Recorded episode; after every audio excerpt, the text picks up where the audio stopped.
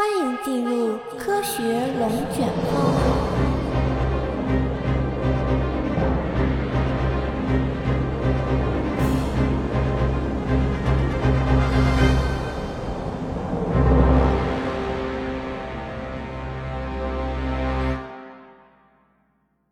上一集我们说到，十九世纪的营养学家们几乎已经把维生素 A 缺乏的临床表现与眼部疾病画上了等号。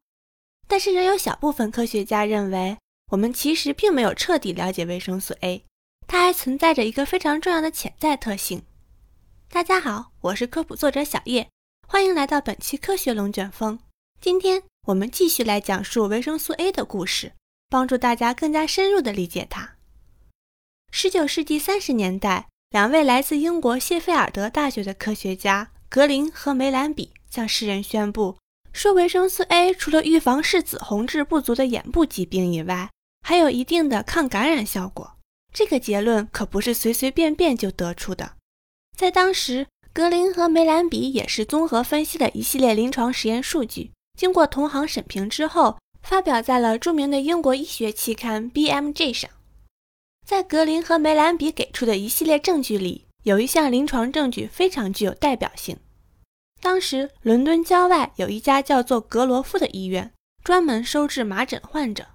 麻疹是由麻疹病毒引起的，具有高度传染性的传染病，主要通过空气传播，死亡率一般在百分之十五左右。一旦患上了麻疹，就会全身起疹子，且持续高烧不退，伴随着肺炎、脑炎等并发症，令人难以忍受。想要对付麻疹，接种麻疹疫苗是最有效的预防方法。我小时候也接种过，但是，一旦患上了麻疹，其实是没有特效药的，更别说是在那个年代了。当时的医生们也只是能通过支持治疗来缓解病人的症状，比如肺部出现了症状，就给病人使用人工呼吸机。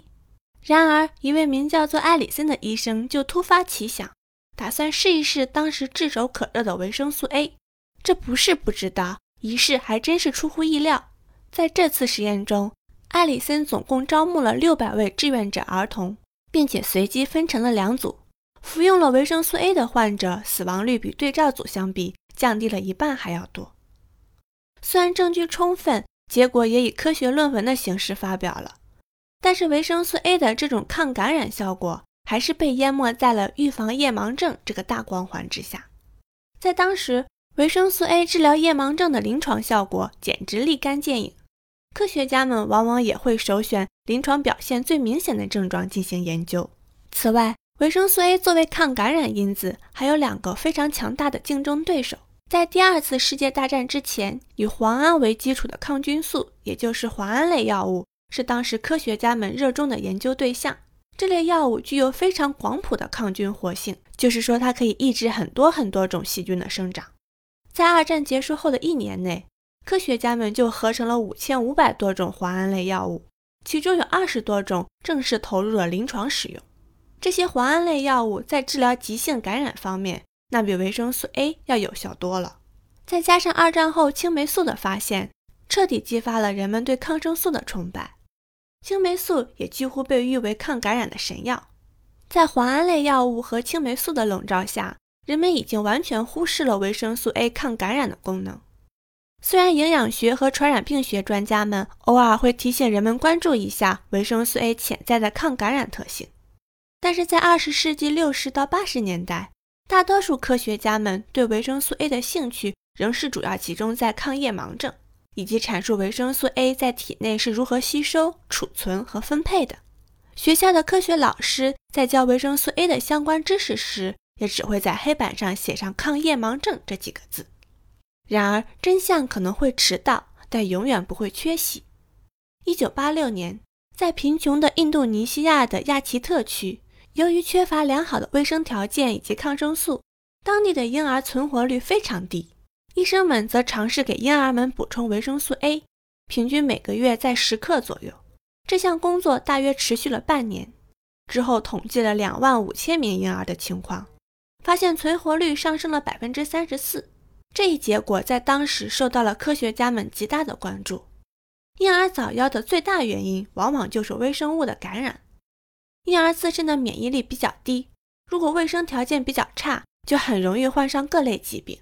总之，这一次事件又一次成功的将维生素 A 的抗感染特性放在了聚光灯下。不过，所有的科学规律想要被证实，那仅仅只靠一两次实验是不够的。维生素 A 究竟是不是抗感染因子？科学界仍需要看到更多的证据。换句话说，当时的科学家们都非常急切地想看到印尼婴儿事件的再现性。如果能够以相同的规模把印尼婴儿事件给再现出来，那么就基本上能实锤维生素 A 的抗感染特性了。可是，一个动不动就涉及几万人的临床实验，可不是轻易就能进行的。它会受到各方面因素的干扰。科学家们首先面对的就是志愿者招募问题。二十世纪八十年代，世界各国人民在政府和营养学家们的倡导下，都有了最基本的饮食常识。虽然老百姓们可能不能从食品科学的角度完全理解食物中的营养成分和功能之间的关系，但是大家都知道，做到均衡膳食，各种各样的食物都吃一点，是绝对不会错的。在这样的大背景下，在发达地区，别说是找到大规模维生素 A 缺乏的人群了，就是要找到营养不良的人群都比较困难。科学家们唯一能做的，就是在欠发达地区不断的寻找适合实验的人群。这一找就找了将近五年。一九八六到一九九一年，在菲律宾，维生素 A 的摄入不足一直是当地的一个公共卫生问题。流行病学研究表明，不管是城市还是农村地区，维生素 A 的摄入量低于推荐值的居民占到了百分之三十四。这个规模的自然人群，对于科学家们来说，真的是可遇而不可求了。并且当地政府也在大力推进维生素 A 的研究，比如提倡大家食用富含维生素 A 的人造黄油等。同时具备了地利和人和，当大家认为。实验可以顺风顺水地进行下去的时候，新的麻烦又出现了。不巧的是，菲律宾当时刚刚经历了一场政变。尽管独裁的马克思政权被推翻，新的中央政府重新接管了国家，但是菲律宾全国上下依旧处于相对混乱的状态。新的中央政府和左派叛乱分子之间依旧存在敌对冲突，因此上万人规模的临床实验根本无法进行。科学家们又不得不将实验地点转移到了尼泊尔的农村地区。好在这一次实验顺利地展开了，科学家们对当地两万八千多名学龄前儿童进行了长达一年之久的研究。研究发现，补充了维生素 A 后，儿童的死亡率确实降低了百分之三十左右。这项研究成果最终发表在了著名期刊《柳叶刀》上。自那以后，维生素 A 作为抗感染因子，开始受到更多营养学家和医学家们的关注。紧接着，越来越多的大规模实验都再现出了维生素 A 的抗感染特性，尤其是在抗麻疹病毒上效果显著。二十世纪末，联合国儿童基金会和世界卫生组织也开始建用使用维生素 A 补充剂，对疑似患有麻疹的人群进行常规治疗。全国有七十多个国家启动了各自的维生素 A 补充方案，将维生素 A 纳入了全球卫生议程。此外，维生素 A 覆盖率也已经成为世界儿童状况每年公布的核心健康指标之一。根据联合国儿童基金会估计，全球范围内每年分发的维生素 A 胶囊超过了五亿粒，预防了约三十五万儿童的死亡。接下来，科学家们就开始思索。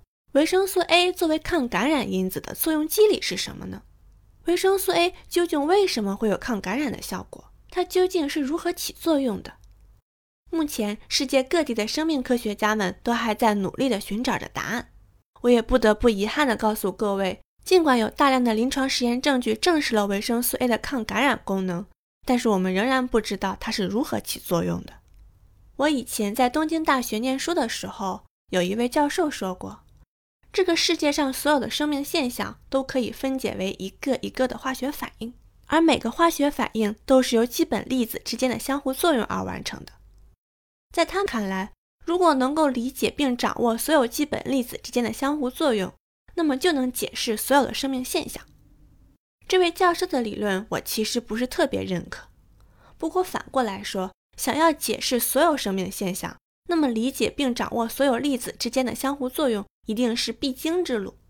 按照这个理论，维生素 A 被人体吸收后，一部分会成为眼睛视杆细胞中的视紫红质，但与此同时，可能也会有一部分与人体中的某些蛋白或者入侵者进行着某些相互作用。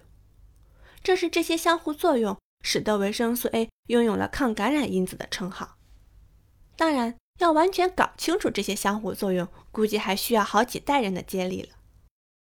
尽管维生素 A 是营养学家们早期最先确定的辅助因子之一，但我们对它在辅助人类健康作用中的理解仍然在不断发展中。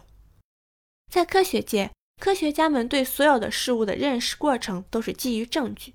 不断深化和纠错的过程，在若干年之后，或许有人能够拿出证据，宣称自己可以完美解释维生素 A 的抗感染机理；也或许出现了更加权威的证据，证明维生素 A 至今为止的抗感染作用就是一个彻头彻尾的错误。